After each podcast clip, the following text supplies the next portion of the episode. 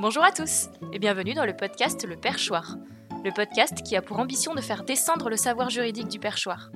Je m'appelle Pauline et je suis juriste de formation. Je vous retrouve aujourd'hui pour un second épisode qui sera consacré à deux questions différentes. La première sera la différence entre une personne publique et une personne privée. Et dans la seconde question, je traiterai la différence entre l'ensemble des tribunaux existants en France. C'est parti Concernant la première question, c'est vrai que dans le droit, on distingue souvent les personnes publiques des personnes privées. Et pour cause, si cette différence existe, il y a une différence de traitement au niveau des tribunaux. Et c'est donc pour cela que j'ai choisi de lier la première question à la seconde. Le droit privé régit les relations entre les personnes privées, physiques et morales. Ainsi, une personne physique, c'est une personne comme vous et moi qui écoutez ce podcast, et une personne morale, c'est une association ou c'est une entreprise. Et de son côté, le droit public, il régit les relations entre les personnes privées, qui sont les usagers, et les personnes publiques. L'État, par exemple, est une personne publique, ou encore une commune, un établissement public, comme peut l'être par exemple la CAF ou encore euh, la sécurité sociale. Dans cette entité qu'on appelle le droit privé, on retrouve des disciplines différentes, comme par exemple le droit civil, dans lequel on retrouve le droit de la famille, la propriété des biens. On retrouve aussi dans ce droit privé le droit commercial, le droit du travail, le droit de la construction. Concernant le droit public, on retrouve le droit constitutionnel, le droit administratif au sens large, le droit fiscal ou encore le droit de l'urbanisme.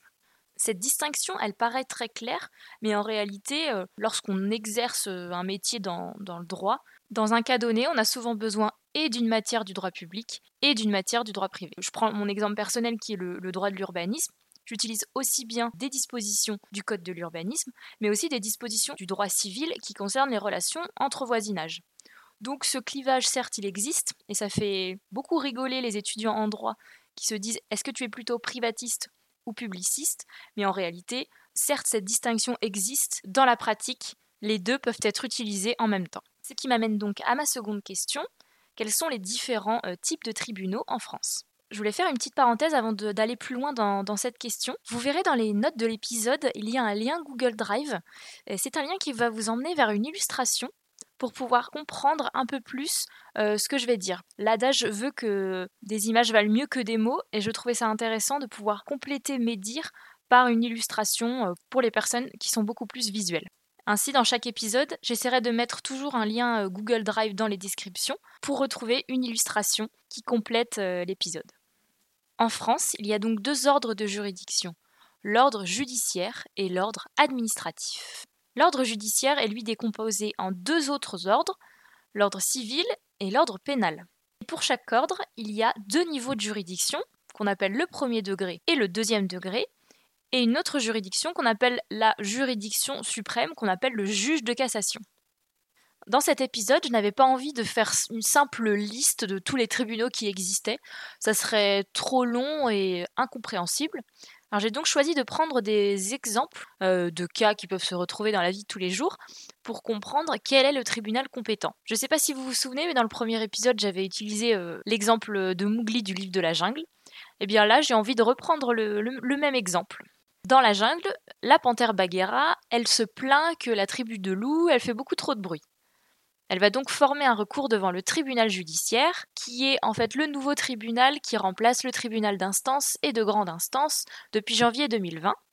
Ensuite, ce tribunal judiciaire va rendre ce qu'on appelle un jugement. Si par exemple Bagheera n'est pas content euh, du jugement, enfin en tout cas du résultat du jugement, elle peut, devant la cour d'appel, demander à ce que son jugement soit rejugé.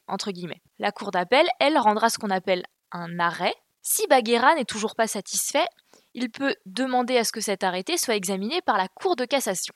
La Cour de cassation est-elle la juridiction suprême Elle a une petite particularité par rapport aux juridictions de premier et de second rang, c'est qu'elle ne juge pas les faits. Elle va juger si la Cour d'appel a fait une exacte interprétation, en aucun cas elle ne juge les faits.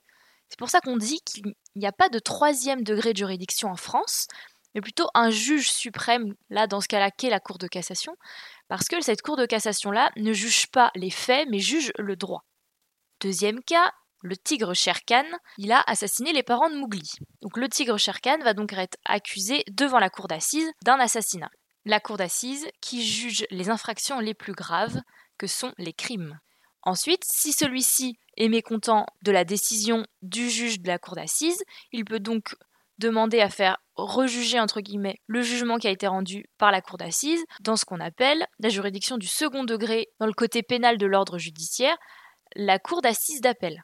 Si celui-ci n'est toujours pas satisfait, il y a encore une autre, autre voie qui est donc la juridiction suprême dont euh, j'ai parlé tout à l'heure, qui est la cour de cassation.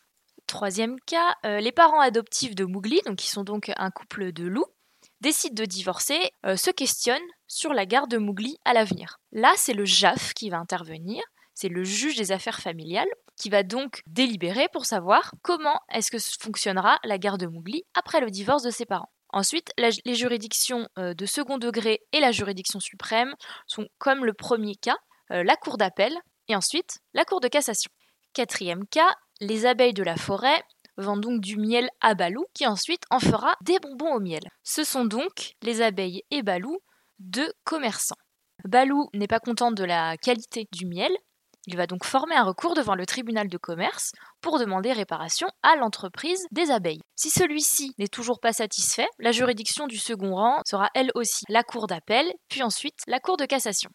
Dernier cas maintenant, un des singes qui vivent dans le vieux temple demande une autorisation au roi Louis pour construire un abri de jardin. Le roi Louis lui refuse son permis de construire. Le singe va donc former un recours devant le tribunal administratif.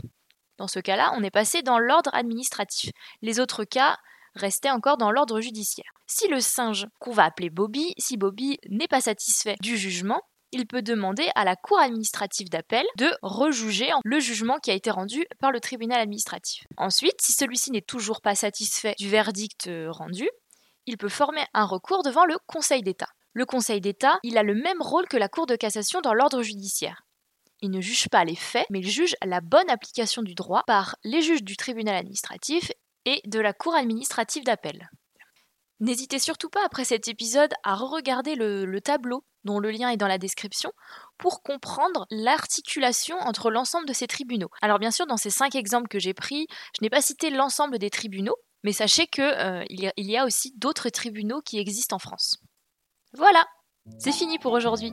J'espère que cet épisode vous a plu. N'oubliez pas de me mettre une note sur votre appli de podcast préféré pour m'encourager à continuer. Je vous donne rendez-vous la semaine prochaine pour un nouvel épisode. À bientôt!